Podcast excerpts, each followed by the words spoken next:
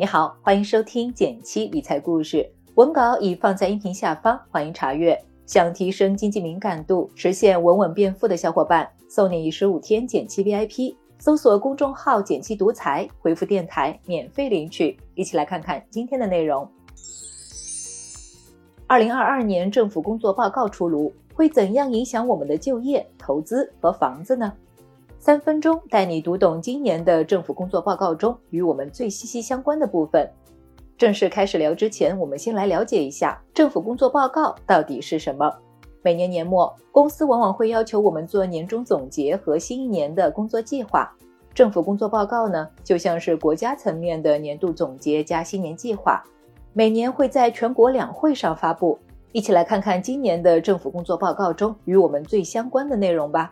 先来说说就业有哪些新机会。第一个，支持创业。前不久，浙江抢人才的新闻上了热搜。先是全面放开落户，再来给予高校毕业生二到四十万真金白银的生活补贴，并且鼓励创业。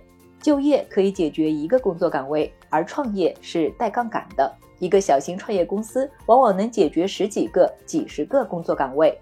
鼓励创业也可以看作是国家和地方对人才的风险投资，降低创业者的试错成本，增加他们的试错机会，有可能带来高赔率的超额回报。第二个，完善灵活就业社会保障。现在我国灵活就业人员已经有两亿人，较二零二零年增加近三倍。比如滴滴司机、外卖小哥等等，之前都是没有单位给他们交社保的。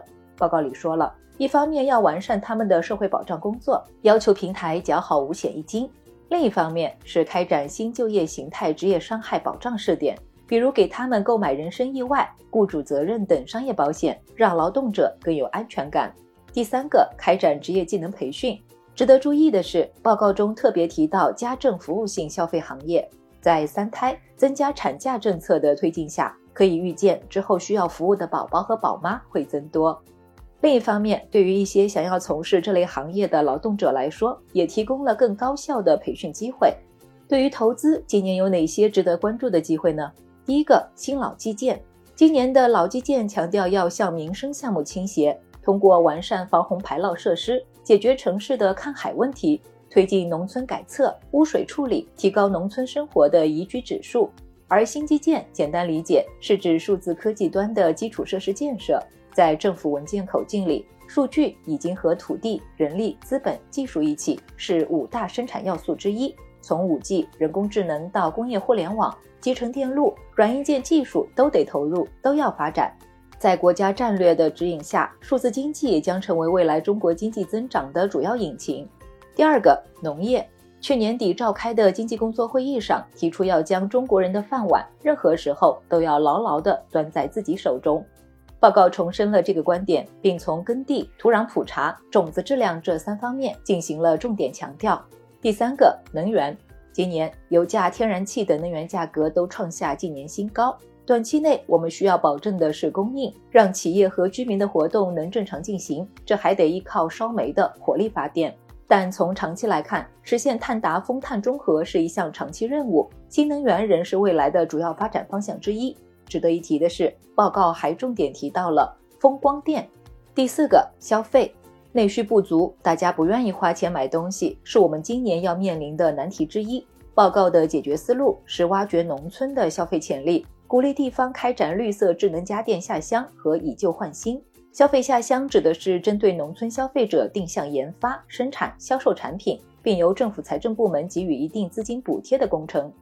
二零零八年的金融危机就是通过农村消费者购买下乡的产品，不少出口企业才度过了产能过剩的危机。而本轮家电下乡的效果，还得依靠地方政府的财政能力以及补贴力度。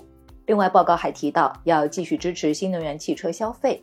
第五个，债市，债券投资依然值得关注。报告明确提出，货币政策要灵活适度，说明考虑到经济形势，国家也会适度放水。保持市场较好的流动性，尤其是支持中小企业撑过去。市场大概率不差钱，就会有一部分流入债市，债券基金可能会有不错的表现。最后来说说很多人都关心的房子问题。这一次基调与去年底的经济工作会议一致，依然是房住不炒，强调了因城施策，来促进房地产业良性循环和健康发展。开年以来，已经有二十多座城市放松了楼市政策，比如降低贷款利率、下调首付比例、提高公积金贷款额度。最近的郑州更是成为全国首个取消认房又认贷的大城市。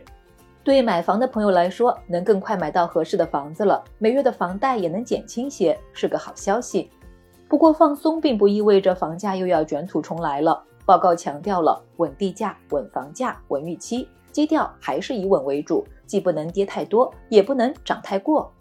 对于租房的小伙伴，这次提到了租购并举，要通过发展长租房市场和推进保障房来满足居住需求，让在大城市打拼的人多了一个居住的选择。好了，关于政府工作报告的解读就和你聊到这里。这张报告总结图你可以截图保存。觉得今天的内容对你有用的话，点个赞告诉我吧。别忘了根据音频开头的提示，免费领取十五天剪辑 VIP，和我一起持续学习，享受稳稳变富的感觉吧。订阅内容每周一到周五，减七在这里陪你一起听故事、学理财。我们下次见，拜拜。